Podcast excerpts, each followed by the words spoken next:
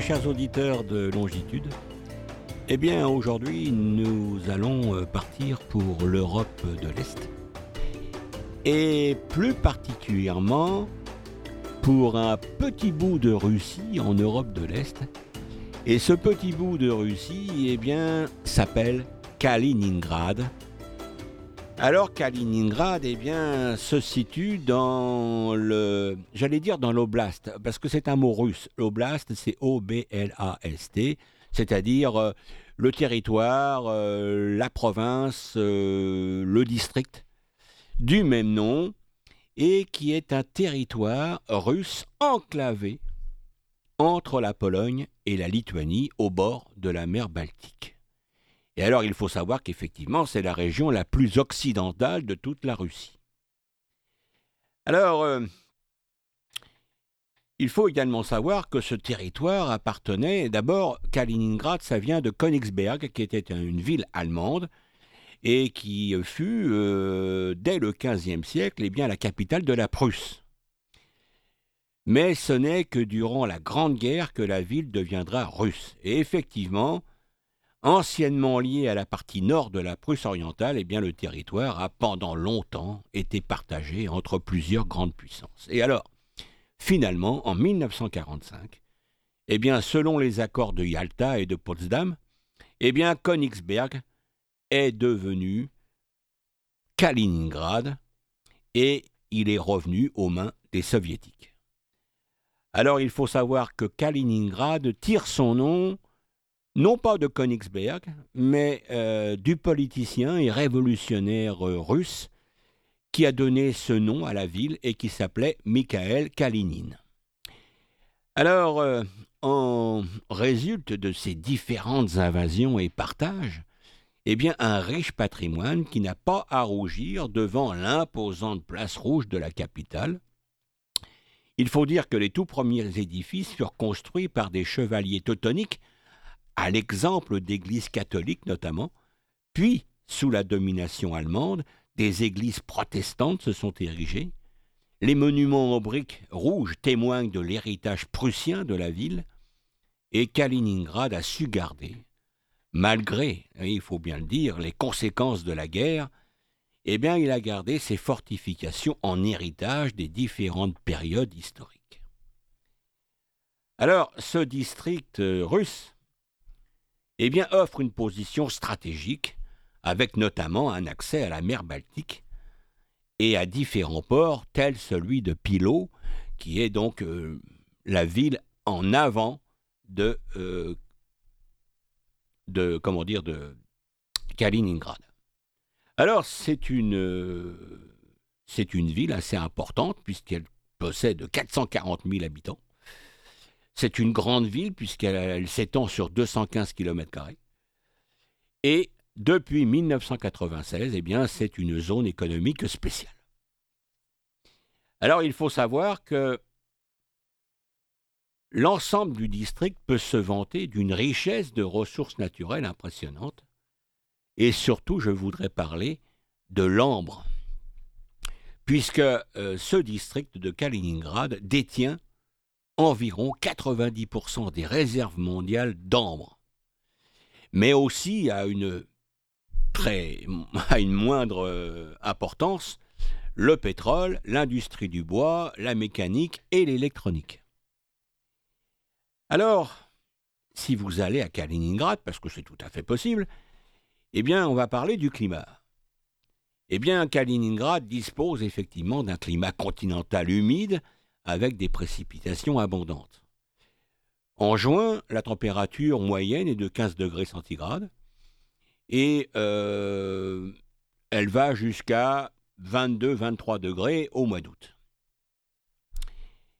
Il y a également une météo qui est assez venteuse et nuageuse et si vous allez à Kaliningrad, eh bien, n'oubliez pas d'emporter un parapluie.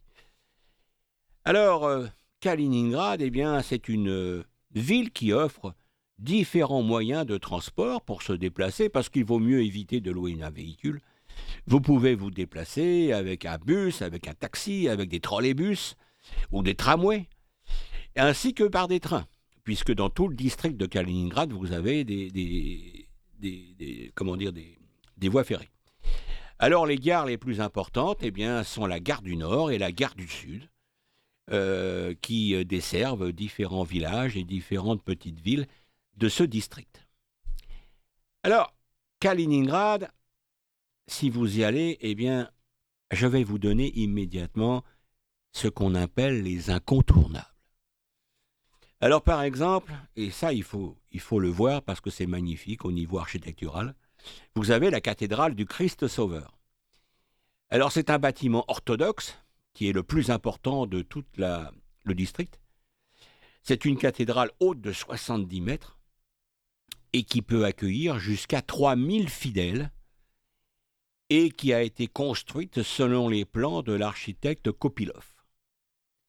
Et alors, il faut savoir que le temple a été construit selon le style architectural du duché de Vladimir Souzdal. Alors, outre la cathédrale de Christ Sauveur, vous avez également la cathédrale de Königsberg. Alors, la construction de cette bâtisse a débuté en 1333, vous voyez, au XIVe siècle, et s'est achevée en 1380. Alors, c'est l'un des plus emblématiques bâtiments de la ville. L'église se situe sur l'île de Kant, euh, c'est-à-dire euh, du nom du célèbre philosophe Kant, anciennement appelée île de Ktenov, mais la cathédrale va subir un triste sort durant la Grande Guerre et elle sera en effet détruite par les raids aériens alliés et il n'en restera que des ruines. Alors, ces dernières abritant le tombeau du philosophe Kant, qui a enseigné sur cette île, eh bien, ne seront pas détruites. Elles vont devenir, après la guerre, eh bien, le premier monument historique pour la population, et on découvre là les premières traces d'un patrimoine historique. Mais, mais, il faudra attendre la dislocation de l'Union soviétique pour que l'édifice soit rénové intégralement, et c'est d'ailleurs le premier bâtiment de la ville à être reconstruit dès 1990, et sa reconstruction s'est simplement achevée en 2008. Et aujourd'hui, eh bien, en vous rendant à la cathédrale de Königsberg, vous pourrez y découvrir un musée et un mausolée dédié au philosophe Kant, aussi surnommé, comme je le disais, le sage de Königsberg. Alors, qu'est-ce que vous pouvez voir aussi à Kaliningrad? Eh bien, c'est le fort de Friedrichsburg. Alors, ce fort a été construit au XVIIe siècle et plus précisément en 1657 durant la première guerre du Nord sous les ordres du duc de Prusse Frédéric William. La position du fort permettait à la ville de se défendre contre les invasions externes et comprenait à l'époque quatre fortifications. Dès la fin de la Grande Guerre, lorsque Königsberg devint Kaliningrad, eh bien le fort alors, quand je parle de la Grande Guerre, je ne parle pas de la Première Guerre mondiale, je parle de la dernière Guerre mondiale. Euh, donc, dès la fin de la Seconde Guerre mondiale, lorsque Königsberg devint Kaliningrad, le fort fut utilisé comme lieu de stockage et d'exposition de véhicules. Aujourd'hui, le fort et la porte royale font partie du musée de l'océan mondial, lequel abrite un complexe scientifique et muséologique consacré à la géologie, l'histoire marine, la biodiversité ainsi que la navigation. Alors, euh, le château de Königsberg est la maison des soviets. Alors l'histoire du bâtiment débute dès le 1er siècle après Jésus-Christ et connaît un développement important au XIIIe siècle lorsque les chevaliers teutoniques régnèrent sur ce territoire. Et ils ont, ils ont offert un agrandissement au château ainsi qu'une consolidation. Alors, haut de plus de 80 mètres, eh bien, le château euh, était composé de quatre ailes, lesquelles étaient accompagnées de diverses tours, telles la tour Aber, la tour ronde ou encore la tour Berwart. Cependant, après les différents bombardements de la Seconde Guerre mondiale, le château fut ravagé et détruit, bien que l'épaisseur des murs était en mesure de le protéger. Alors, contrairement à la cathédrale de Königsberg, qui a pu bénéficier de rénovation et de reconstruction, comme je le disais, eh bien, le château, lui, est très endommagé. Et il fallait en effet reconstruire l'édifice selon depuis les fortifications. Alors, dès 1960, eh bien, on a construit la maison des soviets sur le site de l'ancien château. Alors maintenant, vous pouvez flâner en suivant l'itinéraire des églises, et il y en a beaucoup dans la ville de Kaliningrad. Alors les différentes périodes historiques qui se sont succédées eh bien, ont contribué à former un important héritage historique et un patrimoine religieux majeur. Alors nous vous proposons un itinéraire à travers différentes églises. Alors sur votre promenade, eh bien vous trouverez l'église de Juditen, considérée comme le plus ancien bâtiment de la ville. Alors bien que sa date de construction soit controversée, la majorité des historiens s'accordent sur la fin du XIIIe et plus précisément vers 1288. Vous voyez, son architecture dotée de meurtrières, sa bâtisse solide et sa nef peuvent faire penser à une forteresse. Mais le bâtiment a été élaboré selon un style architectural gothique. Alors bien qu'elle n'ait pas subi d'importants bouleversements durant la guerre, elle a été toutefois laissée à l'abandon durant toute la période soviétique.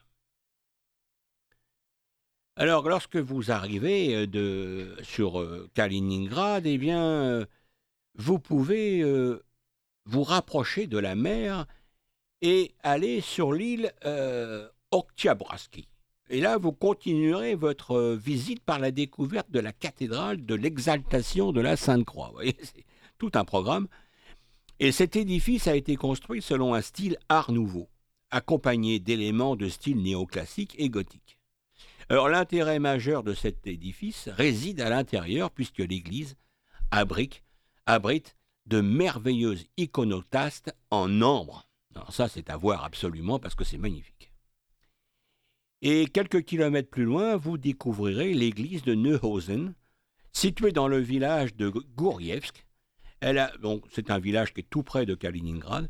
Elle a été construite à la fin du XIIIe siècle, puis reconstruite dans un style gothique un siècle plus tard. Et euh, L'Église, malheureusement, comme d'autres, a subi les bombardements de la guerre et des incendies aussi entre 1970 et 1980, mais le tout a été restauré en 1993. Alors, je vous parlais effectivement euh, d'église, mais maintenant, vous pourriez aussi euh, être intéressé par euh, un complexe, le musée appartement Altes House. Eh bien, ce complexe est sûrement l'un des plus originaux de la ville de Kaliningrad, puisqu'il prend place dans un ancien bâtiment en briques rouges, bâti en 1907. Encore sous domination allemande, les architectes du musée ont choisi de reconstituer l'ensemble de l'atmosphère de la ville et d'un appartement d'époque. Et la structure organise régulièrement des conférences. Ce que vous avez également à, Kaliningrad, eh bien, c'est une porte, la porte de Friedland, qui faisait partie du complexe défensif de Königsberg. Et elle fut construite en 1862, et ce lieu abrite un musée dans lequel les visiteurs déambulent à travers le temps grâce à des photos et archives d'époque, illustrant les rues de l'ancienne capitale de la Prusse orientale. Mais vous pouvez également euh, aller à la Galerie d'art contemporain qui a été ouverte en 1988 et qui accueille une riche collection d'œuvres d'art contemporain. Et euh, cette galerie eh comprend des peintures, des sculptures et autres gravures de différents artistes. Alors, à Kaliningrad, vous avez également la Philharmonie régionale.